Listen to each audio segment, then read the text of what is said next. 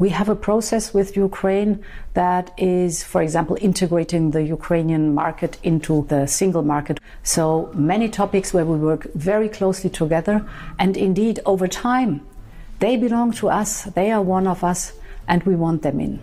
Ja, mit diesen Worten hat Ursula von der Leyen in einem Interview bei Euronews vergangene Woche einen ziemlichen Wirbel ausgelöst. Jahrelang ist die Ukraine in Sachen EU-Beitritt kaum vorangekommen. Und plötzlich ist das Thema in aller Munde. Kann die Ukraine EU-Mitglied werden? Darum geht's heute. Ich bin Johannes Schmidt. Hallo.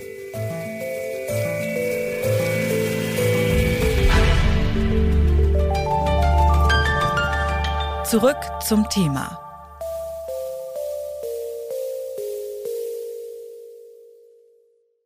Mitten im Krieg mit Russland hat der ukrainische Präsident Zelensky die EU gebeten, sein Land im Eilverfahren in die Europäische Union aufzunehmen. Schon seit einigen Jahren will die Ukraine eigentlich gerne beitreten, bisher ist das aber gescheitert. Warum und was braucht es überhaupt, um EU-Mitglied zu werden? Ich habe mir meine Kollegin Hanna Kröger ins Studio geholt, die hat die Infos dazu. Moin. Hallo. Was muss ich tun, wenn ich jetzt EU-Land werden will? Ja, los geht es, äh, wenig überraschend mit Papierkram. Mhm, klar. Und als erstes musst du einen Mitgliedsantrag stellen. Das kann soweit erstmal jedes europäische Land tun, das die Werte der EU achtet und fördert, heißt es im EU-Vertrag. Und äh, anschließend müssen dann die EU-Kommission und die Regierungen der Mitgliedstaaten entscheiden, ob sie den Antrag unterstützen. Wenn alle Mitglieder dafür sind, bekommt das Bewerbungsland dann einen Kandidatenstatus. Und das bedeutet, sie sind dann ganz offiziell mögliche Beitrittsländer der EU. Ja, und oft äh, müssen die Länder aber erstmal noch ein paar Auflagen erfüllen, bevor es dann den Kandidatenstatus oder schließlich auch die offiziellen Beitrittsverhandlungen gibt. Was wird dann da geprüft? Ja, ein Land, das in die EU eintreten möchte, muss die Kopenhagener Kriterien erfüllen. Das heißt, es müssen politische Merkmale wie der Schutz von Minderheiten und wirtschaftliche Merkmale wie eine funktionsfähige Marktwirtschaft erfüllt werden. Und dann gibt es noch das sogenannte Acquis-Kriterium. Damit soll sichergestellt werden, dass neue EU-Länder das gesamte EU-Recht und die EU-Politik übernehmen können und auch wollen. Einen ersten Schritt in Richtung EU hat die Ukraine 2014 getan. Und zwar wurde damals ein sogenanntes Assoziierungsabkommen geschlossen. Kannst du vielleicht mal kurz erklären, was es damit auf sich hat? Das ist eine Art Vorkandidatenphase und die EU will so Bewerberländern helfen, sich an die europäischen Standards anzupassen. Und der Gedanke dahinter ist, dass es für die Bewerberländer meist eine Riesenherausforderung ist, sich an die EU-Norm anzugleichen. Und das gilt auch für die Ukraine jetzt. Denn von der erwartet die EU nämlich krasse strukturelle Veränderungen. Und damit die Auflagen also angepackt und umgesetzt werden, hilft die Europäische Union im Rahmen solcher Assoziierungsabkommen. Und wie erfolgreich hat sich die Ukraine bis jetzt an diese EU-Standards angeglichen, zum Beispiel in Sachen Rechtsstaatlichkeit? Ja, ich sag mal so, das Assoziierungsabkommen war sicher ein Schritt in die richtige Richtung, aber die Ukraine ist noch weit davon entfernt, die Beitrittskriterien zu erfüllen. Eins der größten Probleme ist die Korruption im Land. Dazu veröffentlicht beispielsweise die NGO Transparency International Rankings, welche Länder Korruption am besten bekämpfen. Und da liegt die Ukraine eben nur auf Platz 122. Und das sieht man zum Beispiel daran, dass sogar Gesetze gegen Korruption für verfassungswidrig erklärt worden sind.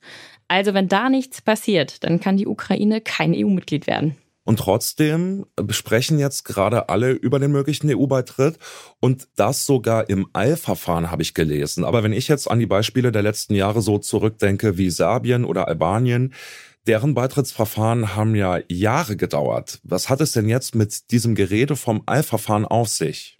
Ja, die Kommentare von EU-Kommissionschefin von der Leyen haben für Aufsehen gesorgt, aber ein Beitrittsverfahren im Fast and Furious-Stil wird es nicht geben. Die Ukraine wird trotz allem ein ganz normales Beitrittsverfahren durchlaufen müssen. Rechtlich sieht es also schwierig aus. Andererseits ist mit dem Krieg, den Russland gegen die Ukraine führt, jetzt auch politisch einiges in Bewegung gekommen. Hat das Auswirkungen? Peter Kapern ist für den Deutschlandfunk Korrespondent in Brüssel. Im Interview habe ich ihn gefragt, ob die Aussage von von der Leyen bedeutet, dass es mit dem EU-Beitritt der Ukraine jetzt plötzlich ganz fix gehen könnte. Nein, ich halte das für vollkommen ausgeschlossen. Ursula von der Leyen wollte deutlich machen, dass die Ukraine natürlich eine europäische Perspektive hat. Weil die Europäer ja seit äh, Tagen, seit Beginn dieses Krieges immer wieder betonen, die Ukrainer sind diejenigen, die angegriffen werden äh, von Russland, weil sie sich entschieden haben, sich Richtung Westen zu orientieren.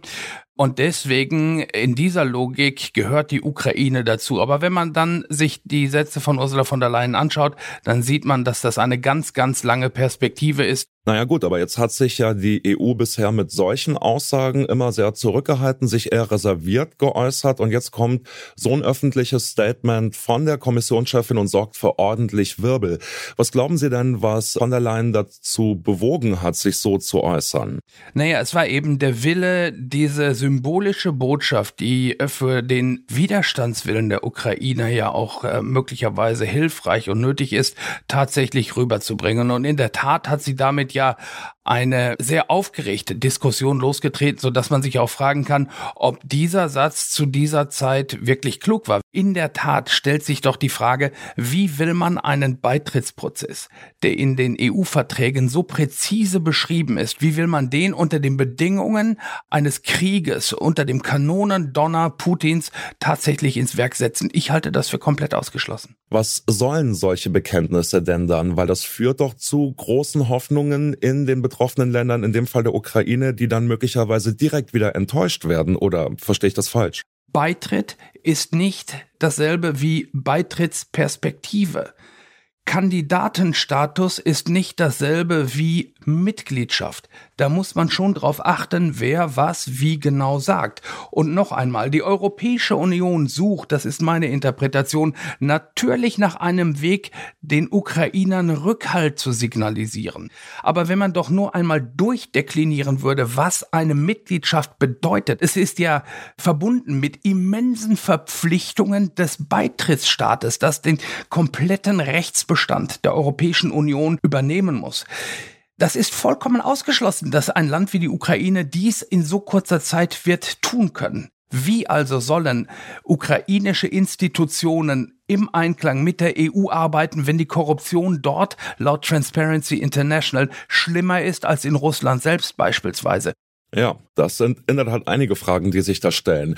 Und auch Fragen, die sich in Bezug auf andere osteuropäische Staaten stellen, zum Beispiel in Bezug auf Georgien oder die Republik Moldau, die jetzt auch Anträge auf eine EU-Mitgliedschaft gestellt haben. Könnte der Ukraine-Krieg auch im Falle dieser Länder da jetzt Bewegung reinbringen? In welchem Zusammenhang sehen Sie das? Es ist völlig klar, dass auch Georgien und die Republik Moldau ein Recht darauf haben, einen Beitrittsantrag zu stellen. Das ist so in den EU-Verträgen festgelegt. Und insofern können diese Beitrittsanträge jetzt nicht einfach vom Tisch gewischt werden. Aber ich prognostiziere, in diesen Zeiten wird kein Beitrittsprozess eröffnet werden für eines dieser drei Länder. Man darf auch nicht vergessen, dass noch immer sechs Westbalkanstaaten auf die Einlösung ihres Beitrittsversprechens warten, nachdem diese Länder ja schon vor vielen, vielen Jahren den Beitrittskandidatenstatus erhalten haben.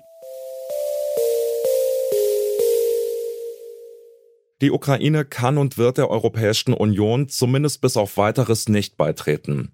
Das liegt schon alleine daran, dass sie EU-Standards zum Beispiel in Sachen Korruption nicht erfüllt. Der Weg dorthin wird nicht nur ein paar Tage, sondern vermutlich Jahre dauern. Gerade weil derzeit auch nicht absehbar ist, wie lange der Krieg in der Ukraine noch andauern wird. Für die Umsetzung von EU-Verordnungen, zum Beispiel im Umweltschutz, dürfte da momentan kaum Zeit sein. Trotzdem sind die Worte von Kommissionschefin von der Leyen ein wichtiges Bekenntnis, das sagt, wir haben die Ukraine nicht aufgegeben. Das war's von uns für heute. An dieser Folge mitgearbeitet haben Anna Stöckbauer, Hanna Kröger und Rabia Schlotz. Produzent war Andreas Propeller und Chefin vom Dienst war Esther Stephan. Ich bin Johannes Schmidt. Bis bald. Zurück zum Thema vom Podcast Radio Detektor FM.